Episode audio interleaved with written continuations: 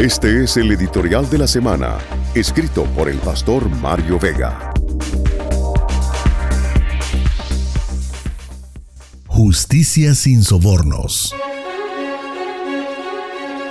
Justicia. Justicia perseguirás. Fueron las palabras de Moisés al hablar sobre la equidad y el trato justo hacia los demás. Con ello, resaltó la importancia que la justicia tiene para Dios y debe tenerla también para su pueblo. Dirigiéndose a los jueces les advirtió, Tendrás que juzgar al pueblo con justicia. Por ninguna razón tuerzas la justicia ni muestres parcialidad. Jamás aceptes un soborno, porque el soborno nubla los ojos del sabio y corrompe las decisiones de los íntegros. Que siempre triunfe la justicia verdadera. Deuteronomio capítulo 16 versículos del 18 al 20. Después de proclamar los diez mandamientos, también dedicó bastante esfuerzo a legislar sobre el tema de la justicia para colocarlo como eje central de su sistema de convivencia. No aceptes sobornos, porque el soborno te lleva a hacerte de la vista gorda en aquello que ves con claridad. El soborno mueve incluso a una persona justa a tergiversar la verdad. Éxodo capítulo 23 versículo 8. Esta declaración destaca la influencia corruptora del soborno y su capacidad para distorsionar la percepción de la verdad y la justicia. La paz solamente puede nacer y crecer entre personas justamente tratadas. De allí que la sociedad debe tomar medidas para garantizar que los débiles tengan asegurada su dignidad.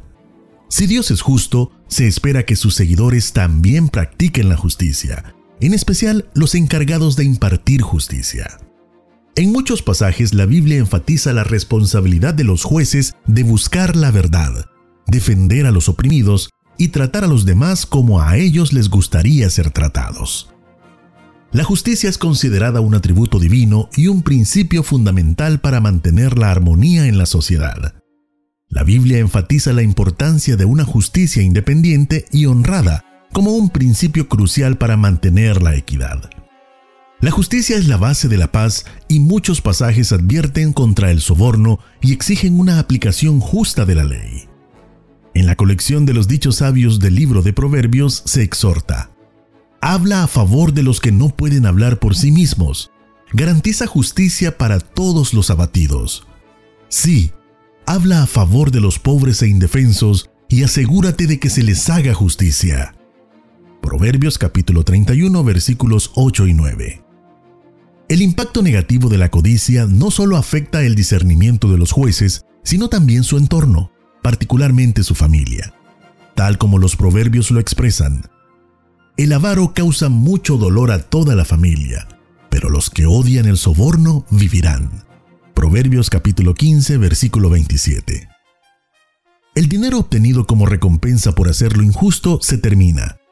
Todo lo que el hombre siembra lo cosecha, y cuando eso sucede, la familia se llena de dolor ante las consecuencias que toda acción injusta trae. El profeta Isaías también levantó la voz en la misma introducción a su libro para afirmar, aprendan a hacer el bien, busquen la justicia y ayuden a los oprimidos. Defiendan la causa de los huérfanos y luchen por los derechos de las viudas. Isaías capítulo 1 versículo 17.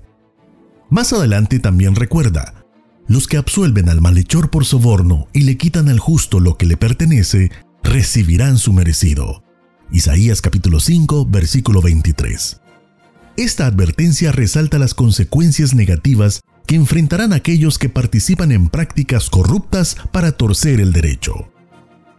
Al coro de profetas también se suma Miqueas, quien recuerda: Oh pueblo, el Señor te ha dicho lo que es bueno y lo que Él exige de ti solamente hacer justicia, que ames la compasión y que camines humildemente con tu Dios.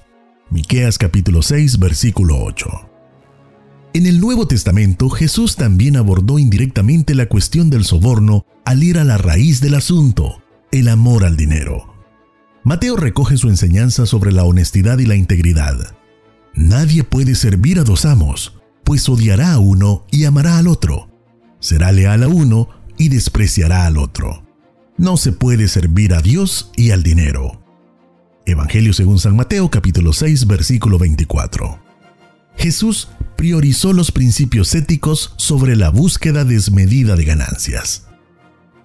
La aceptación de sobornos distorsiona el proceso judicial y favorece a los poderosos. De esa manera se socava la confianza en las instituciones judiciales y se crean desigualdades. La búsqueda de la justicia sin sobornos no solo refleja la voluntad divina, sino que también contribuye a la construcción de comunidades justas y éticas. Este fue el editorial de la semana, escrito por el pastor Mario Vega. Si deseas escuchar o leer este editorial, visita www.elim.org.sb.